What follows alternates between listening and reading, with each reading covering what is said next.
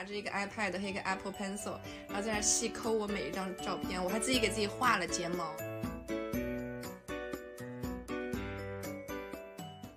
你的双眼皮贴在哪里买的？好隐形啊！吴亦凡就是 Chris。如果我也喜欢 Chris，你也喜欢 Chris 的话，那我们可能要抢一下。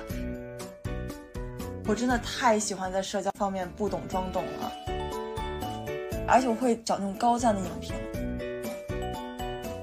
因为他们在 P 图，而我在偷偷 P 图嘛。装松弛其实就是更高级的装逼吧，或者怎么讲？我觉得是装更高级的逼，就不要再付出更多的成本去谴责自己了。对。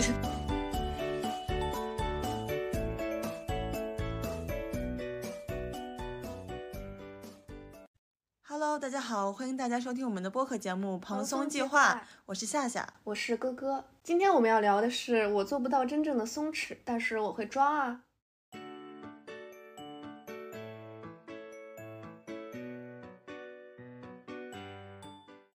我们为什么会讲到这个主题呢？是因为我和夏夏平时在生活中有过很多次装松弛的经验。这种做法当然会让我们受到别人赞赏的目光，但是也一度会把自己陷入尴尬窘迫的境地。所以今天我们两个作为装松弛。的资深玩家来聊聊我们是怎么装的，以及我们对装松弛这件事情的感悟。其实，在我看来，松弛感就是一种呈现自己原本的状态给别人，不在乎别人是怎么评价你的，是好是坏。嗯，然后也尽量不要去跟别人产生任何比较。嗯，那我想问问夏夏对松弛感是怎么理解的呢？松弛感这个词最近真的是很火呀，我也在网上在小红书上看了很多别人的说法。我自己总结下来，其实也就是一个词吧，不在乎，一种不把事儿当事儿，然后只关注自己当下感受的一种状态。嗯，我每次听到松弛感这个词，都会有一种这个人很轻，飘在云里的感觉。其实我还蛮想成为这种有松弛感的人的，但可能就是因为太渴望这种状态了，然后会用力过猛，然后变成装松弛了。做这期播客的时候，我才发现我曾经这些装松弛的经历还真的是挺好笑的。但我觉得哥哥，其实你应该装的还挺成功的。我到现在都觉得你还是一个松弛的人，是吗？但是，嗯，你记不记得我之前在朋友圈发过一组我去杭州西湖打卡拍照的朋友圈？哦，你上个月发的那个是吗？啊，对对对，还挺好看的呀，我觉得。啊，有你这句话我就放心了，因为其实我。拍完那组照片之后，我偷偷的在那个酒店的自助早餐餐厅里边 P 了三个小时的图，就周边人 看我都是去工作的，因为我拿着一个 iPad 和一个 Apple Pencil，然后在那细抠我每一张照片，我还自己给自己画了睫毛。你是用 Procreate 想去 P 图吗？Procreate 就够我自己再给自己画一张素描了。不过我觉得我当时那个程度真的。感觉是在给自己画一个肖像画的感觉。我每画完一根睫毛，再用橡皮擦把自己睫毛擦出那种尖尖的状态，然后而且还不能太过分，不然就会被别人看出来我戴了假睫毛，或者这个睫毛是我用一键美妆做的。嗯，其实那天是我跟朋友一起约好早上六点去西湖旁边散步。所以那天我没有化妆嘛，因为如果我发一个朋友圈，早上六点，伴随着西湖，嗯，上面烟雾缭绕作为背景板，然后我在前面带着全妆，穿的很精致，好刻意啊，对对，我其实我是非常讨厌这种费力的刻意的感觉的，所以我为了营造给大家我是一个松弛感美女的这种形象，我其实做了更费力、更刻意的事情，还不如直接 P 图呢，是吧？对，但是我会觉得如果直接 P 图的话，嗯。我不太喜欢这种感觉，就有点这种感觉，就有点像你平时在呃早八的课上看到一个美女，她化着精致的全妆，然后你就会有一种她是鹤立鸡群的感觉。这种时候，我一般就嗯会不屑的瞟他们一眼，然后说有这个功夫，不如多在宿舍睡会儿觉呀。然后我再看看自己穿着拖鞋，然后眼睛迷迷糊糊的趴在桌子上的样子，其实我那个时候会有点嫉妒。但是可能体体体现形式上来说是不屑和呃鄙视吧。其实就是在心里还是和自己有一定的落差感的。其实你自己心里也是想自己美美的，然后去上早班。对，但是我又不愿意早起那两个小时。对，就是一种 取舍，只能。嗯，而且我觉得我现在想一想，我真的觉得我当时对他们的鄙视就显得我很可笑。人家就是，呃，早上起早上早起了一会儿，然后人家付出了时间，牺牲了睡眠，把自己打扮得漂漂亮亮的，让身边的人和自己都赏心悦目。结果我却在那儿阴暗的去想，这个女人真是费力，感觉浑身都是粉儿，碰我一下就能蹭到我身上了。就这种想法，我真的不知道，就是说出来真的稍微有点阴暗啊，真的有点但阴暗。但确实很真实。啊，是的，但我就是属于那种，在朋友圈如果要发照片的话，我就会提前做好攻略。我在小红书查，假如说我要去公园拍照，我就说公园出片儿姿势一百种，然后我在一百种里面，我精心的选上三到五种，然后我在公园里边，我我必须得找一个拍照特别好的朋友，我在我在我的朋友里边找一个。我觉得他拍的最好的，然后我必须要带着他去，让他给我拍那三到五种姿势。那你这三到五种姿势从那一百张里面选出来是什么样的筛选标准呢？是不是你觉得那一百张里边只有那三到五种是最松弛的，所以选那三到五种呢？哎，你这么说好像真的是，我就不会选那种刻意凹造型，然后特别那种呃，就是那个反手比耶，然后翘腿那种，一看就是在凹造型。我会选那种看起来其实没有在摆造型，但其实我摆了。那其实你可以试试，就是比如说你站在那个镜头前面，不停的回头，让他让他去抓拍。然后我经常是在外面就是这么让我朋友给我拍的，就最后呈现的照片是很松弛的，但是其实你当下拍摄的状态，你就跟帕金森一样。对对对，就我也我也这么拍过，就是一直回头，扭的我颈椎病都要犯了。然后一百张里边，我选一张，嗯，可以发了。哦，不是可以发了，可以 P 了，就是可 P，然后然后进刚去开 P，始 对，这才刚刚开始，才刚刚进入第二步 P 图这个步骤。然后 P 图我也是会，我真的会 P 很多部分，就像我会 P 发际线，然后眼睛、瘦脸这些，感觉都是已经很很正常的了。然后我还会用那个醒图里面的那个放大缩小去 P 细手指，以及我还会用那个磨皮，对对把自己我也是手手关节。对，就是那种比较粗糙的地方，给它磨皮磨对得很细腻。那你会给自己画睫毛吗？我画不明白，我说实话，我我睫毛我属于那种一键美妆，对，但是一键美妆其实就没有你自己去画睫毛显得更松弛了。是就是我每次就是 P 累了之后，我就想说。也没人看呀，就这样得了吧，谁看你呀？我就这么 P 的，这样就得了吧，我别再费心思了。确实，我经常 P 完一张照片发完朋友圈之后，我会马上放大看，然后发现，哎，这个衣服这儿有根线头，赶紧删掉，然后重新把衣头衣服上的线头去掉之后再发，然后这个时候你又会发现一个新的问题，对然后周而复始。就其实根本就没有人在乎你那上面有没有一根线头，没有人看得见，能看到的只有你自己。这种有一个专业名词，是不是能叫自我意识过剩？应该是我感觉，反正我也是这么理解的。嗯，这个状态真的是挺累的。我之前还有一次更累的，就是跟我前男友去泡温泉。然后那天他，我一开始不知道，他还带了他的哥们儿，然后他哥们儿还带了他女朋友。如果他我一开始知道是这个阵容的话，我应该不会，我应该不会想出我一开始那么愚蠢的策略。是怎么回事呢？就是他临时通知我，然后我大概有两三个小时准备的时间，我就在镜子前面打开小红书，然后搜呃怎么画出伪素颜妆。我苦心钻研了一个小时，努力程度堪比高考。我还记得很多知识点，呃，比如说你不能完全哑光，假底底妆不能做的完全哑哑光这种。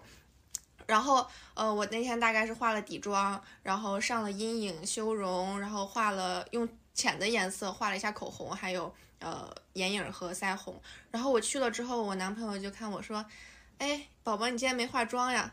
我说：“对呀，谁来泡温泉化妆呀？”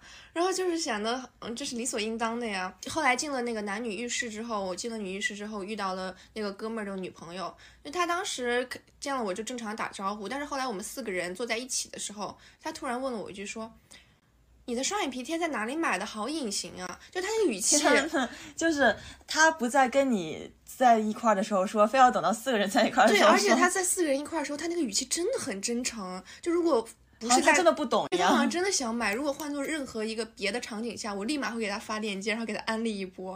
然后在那个场景下，我当时就脑子无爆地自容对我我脑子爆炸，愣住了。然后不是无地自容，是努力想该用什么办法来不让自己无地自容。然后脑子飞速运转，最后想出了一个自证的方法，就是死撑。然后我是 我是怎么死撑的呢？我当时用我食指用力的搓了一下我下颌角，然后展展现给另外三个人看，说看什么都没有吧。这其实是因为我是搓的是自己的修容阴影粉的部分，阴影粉本来就比肤色深嘛。而如果我搓我自己的底妆部分的话，那脸上妆就花了，然后露出一块深色的皮肤，然后手指上也是白白的粉。所以我当时很机智的去搓了那个阴影粉。还是动脑子。对，而且我是很动脑子。而且我是马上想出来的这个办法，就真的是好像把我逼到悬崖边上了。就所以，我那个时候必须要做出一个明智的选择，才能保证我在大家面前不会非常的尴尬。但说实话。呃，虽然在男生面前不尴尬了，但是那个他哥们儿的女朋友，对啊，他肯定 是懂的呀，他肯定想，哎，你个心机女，但是我觉得你也比我好不到哪里去吧？你你你没有化妆吗？你也是化了的呀，你只不过是不能接受我化了妆，然后我男朋友认为我素颜，你化了妆，但是呃，你去告诉大家你化了妆，就是嗯，好像显得我比你松弛了，你不高兴了，然后所以让我也不松弛一下。但说实话，你本来就不松 弛。对。哎，但你这个感觉，你这个经历还都是比较偏容貌方面的装松弛，对吧？嗯，是。但我可能我的装松弛的经历，可能更多于来源于在社交方面。我真的太喜欢在社交方面不懂装懂了。真的，你记得我们初一的时候，大家都很喜欢 XO 吗？XO 啊，喜欢。对，当时我，你是不是也特别喜欢？你跟我讲过啊，对，特太喜欢了。但我当时我初一的时候，我不知道，我只知道他们在喜欢 XO 是一个组合。但是我当时沉迷于追课的男生，但是我身边没有人喜欢课的男生，我就只能自己追。然后，但是我又想融入大家的话题，他们都在聊 XO 怎么怎么怎么样，然后我就是。上网的时候知道 XO 是一个十几个人的团体里面，我知道其中有一个人叫 Chris，然后我说啊，有一个人叫 Chris，太好了。然后我说我一定要下次呃他们聊这个话题的时候我加入进去。然后有一次就是我们下了体育课之后，大家从操场往教学楼来走，然后就有几个女生就三三两两的排队来走嘛，然后他们就有人开始聊这个，说说啊我可喜欢 XO 了，我最喜欢的是吴亦凡，吴亦凡是我的本命。然后我说。机会来了，我要进去，我要进去搜搜一番。我他刚说完这句话，他说啊，吴亦凡是我的本命。我就说，哎，那你喜欢 Chris 吗？然后说完这句话之后，就大家都鸦雀无声。我就不知道为什么是是 Chris 风评不太好，还是怎么样？大家不太喜欢他是吗？是是他他在这个队里面被排挤，还是怎么样？然后我就不懂。然后旁边那个女生就翻了个白眼，然后跟我讲说，吴亦凡就是 Chris。然后就当当时大家没有一个人说话，就是都看着我。我想说啊，居然吴亦凡就是 Chris 呀，从来没有设想过的。我一直以为就是他们要不然是一个中文名字，要不然是一个英文名字。居然有一个人既有中文名字又有英文名字，我从来没有想象过这个事情。他不但有中文名、英文名，他还有韩文的名字。你当时把这个 Chris 筛选出来，是因为他的名字最短吗？完全不是，这是因为我只听说过这个名字，然后我就是听到了之后，我说哦，XO Chris，好，下次就聊这个了，然后就当时非常鲁莽的就把我唯一知道的这个知识点说出去了，那你还说错了，你这连死撑的机会都没有。对，当时他出出来的时候，你脑子里想的是。哦，你接受了一个新的知识点，吴亦凡就是 Chris，还是你觉得自己尴尬要死？不是，我当时也肯定想死撑，我想说我怎么死撑呢？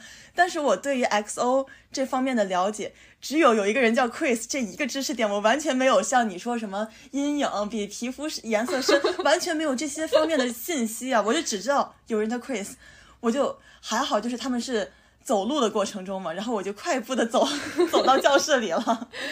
我就真的很尴尬，就赶紧回到位置上。我今天听过最好笑的一个笑话，真的就是他那个白眼翻的，我到现在都记得，就是很不屑，但是又体现出没有那么不屑，然后又又给我留了一丝的尊严，但是其实我已经没有尊严了。他给你留那一丝尊严，其实会让你更没有尊严。对，还不如就直接的说，直接骂我呢。那那你现在，我问你，你现在知道 XO 里面有多少个人吗？十十二个。其实不太对，他一开始有十二个，后来那几个中国人回来之后，哦哦，我知道嘛，不是解约了三个吗？对我当时是从，就是你这个功课做的，就是好像一下子从一个大纲里找了一个细节，然后背了个名字，就是非常的不可取。我根本没有做功课，我 就是只是知道了。然后你还你还很鲁莽的去了。对，然后这个时机又非常的不合适。你说要是在他讲什么我喜欢世勋的时候，我问你喜欢 Chris 吗？哎，那就成功了，对，就成功了。然后 我偏偏挑他在说吴亦凡的时候。我真的是，但你没有想过，你去说我喜欢 Chris 的时候，他们问你为什么，你该怎么回答吗？他很帅，我觉得是一个完美的，真的很 很聪明哎，对，这是一个完美的答案。他不可能说我喜欢的人不帅吧？是的，但是你这个功课做的非常不全面。我当时从就是从整体去向细节学习。我当时是先从十二个人开始，每个人中文名、英文名、长什么样、身高，呃，然后还有就是你我不知道身高都有记吗？当然了，你不知道他们就是当时里边有几个就是绑定的那种，我不知道能不能称之为 CP，比如说灿烈和伯贤叫灿白、这种。哦我有我有听说对我这些都学的很详细，又是就是跟那个呃学松弛感、伪素颜妆容一样的努力程度。孙妞你会记笔记吗？就拿一个本子说谁谁谁身高是什么，列一个表格，然后 写下来，你会这样吗？嗯，不会写的那么详细，但是我记得现在那个本应该还在呢。然后我还在封面上画了一个大大的 XO 的那个图标。然后当时，呃，我朋友在我身边跟我说，嗯，他喜欢灿灿烈啊，他喜欢世勋。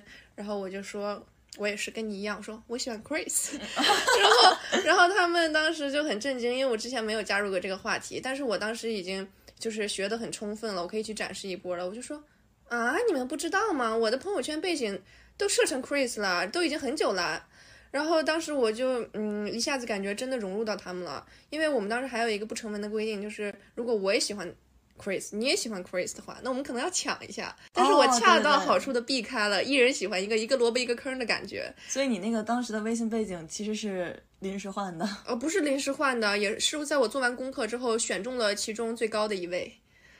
嗯，然那那你还是挺全。然后我还是从那个百度上面下的他的图片，然后我后来回想起来，我当时那个朋友圈背景底下还有一个小小的那个百度的那个图标呢，真的很入门级别，但是我却没有被拆穿，而且还是挺成功的，真的融入了他们。然后后来。每当我身边的人说什么呃行星饭大战四叶草的时候，然后他们会、时还很火。对他们，哎，其实最近也很火。最近那个 TFBOYS 他们十周年演唱会的时候，我看底下有一个热评说，行星饭终于还是战胜了四叶草。我想，我想当年的那波人比到现在，来的？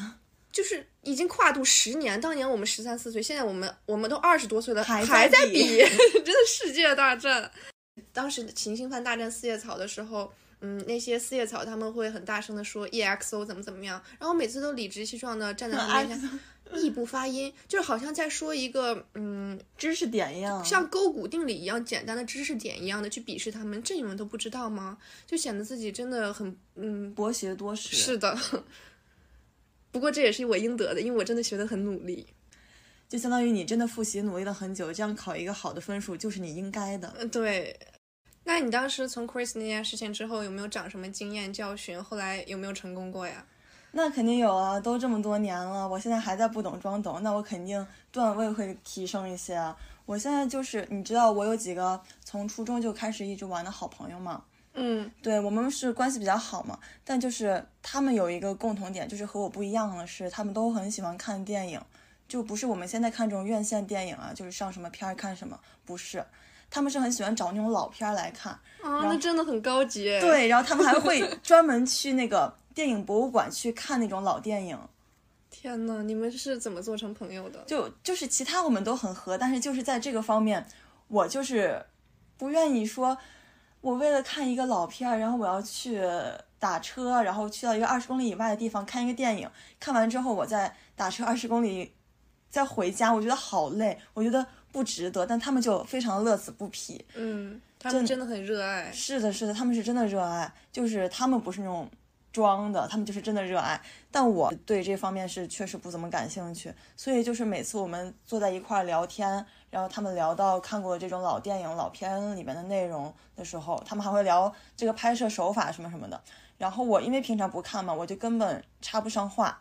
在我这个朋友里面，还有一个人是在电影学院学编导的，他就会聊得更专业。嗯，比如说这个镜头是什么呃蒙太奇什么什么，哎，我也不记得了，反正就是很专业的一些术语。然后旁边人也说啊，他们也会聊聊一些就是什么专业的拍摄手法。然后我就很尴尬，我就只能突然退出这个群聊了，然后突然我只能坐在旁边玩手机，就相当于在饭桌上聊这个事儿的时候，我就突然隐身了那种感觉，我就会感觉很不舒服。嗯，但是就是你这方面跟他们这么不契合，但是还能做好朋友，那肯定是因为你们别的方面都很有共同点。那他们仅仅在聊这个部分的时候，你不加入的话，那也就是一小部分时间，应该也不会很尴尬吧？尴尬肯定还是不会尴尬了，但是我可能在社交上还是比较敏感，就不管是谁，他跟我的关系是熟络还是陌生，我都不愿意在几个人聊到一个话题的时候，我一句话都说不上来那种，就会感觉有点紧绷不自在，就是那种是我的不松弛感嘛，就是就算我们关系很好了，我还是很希望他们觉得我是一种。呃，什么都懂一点，什么都了解的形象，对，就是你聊什么我都可以聊一点。你聊文学我跟你聊，聊电影可以聊，聊聊科技，聊政策什么我都可以跟你聊一点的那种。那感觉这种真的会很有魅力，对，很博学多识的那种。之后我不是为了聊这个老电影这个话题嘛，因为每次出来聚会，他们都会或多或少聊到这个嘛。我就为了聊到这个话题，我还在豆瓣上去专门搜那种上世纪。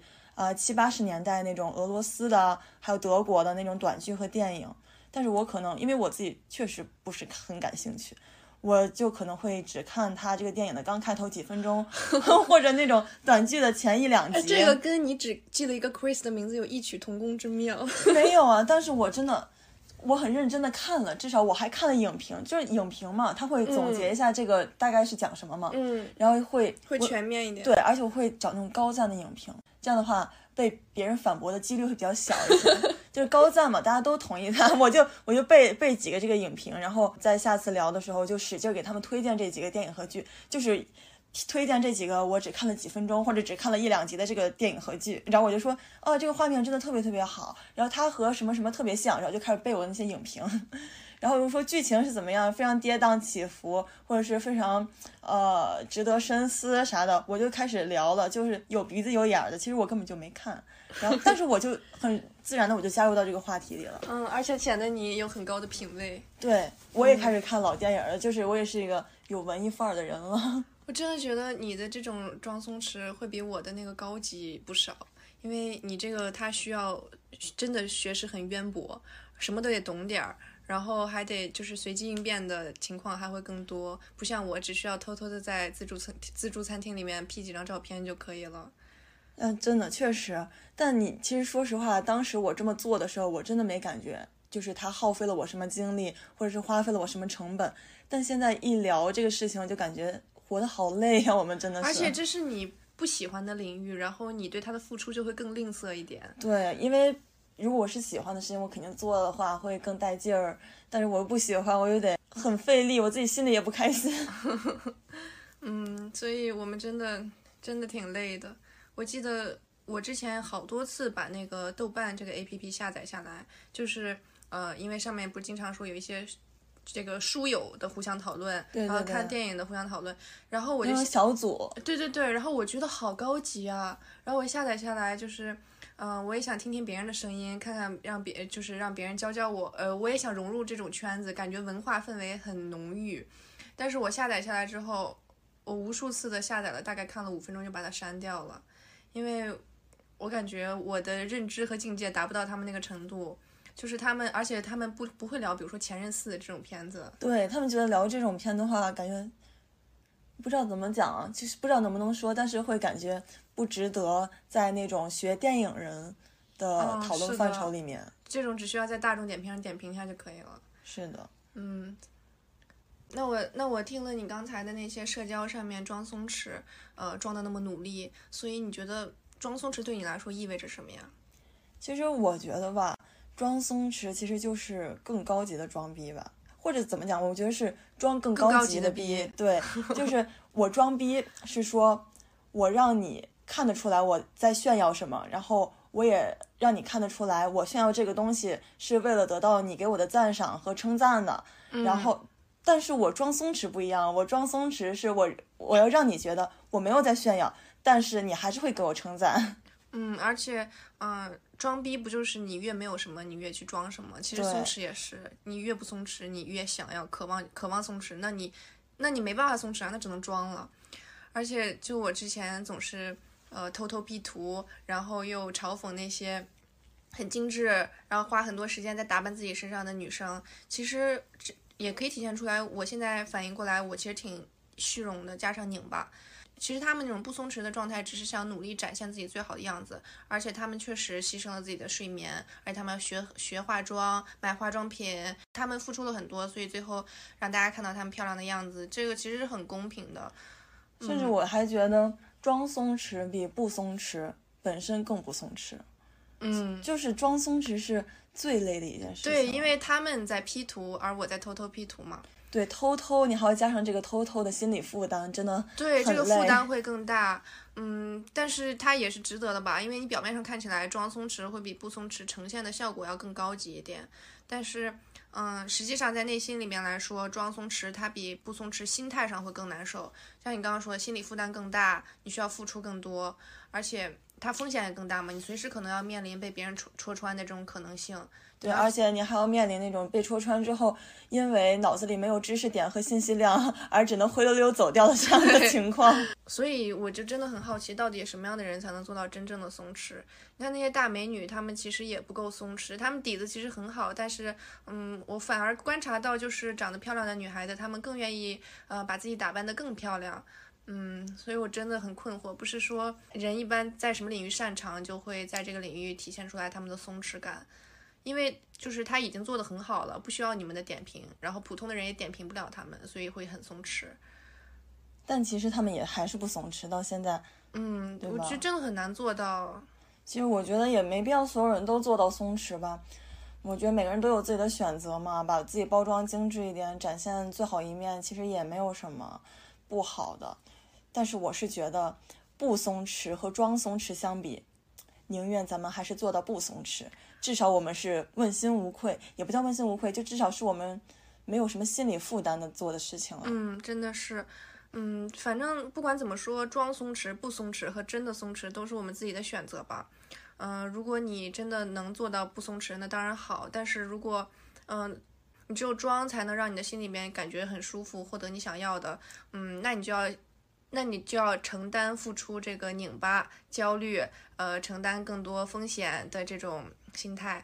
我之前很努力的在跟装松弛这个点去做抗争，因为其实我也觉得这样子的心态有点拿不上来台面儿。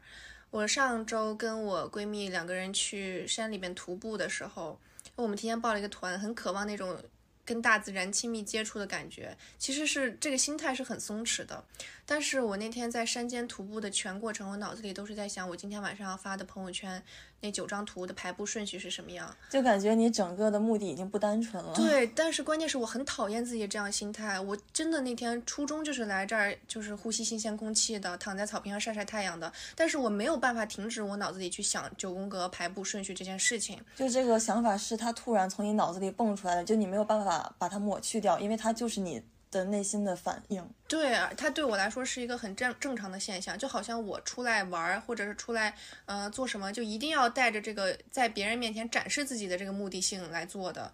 然后我当时在那个山里边走路的时候，我心里心情一下就很不好，因为我就感觉我自己很不纯粹，然后我觉得我自己很虚荣。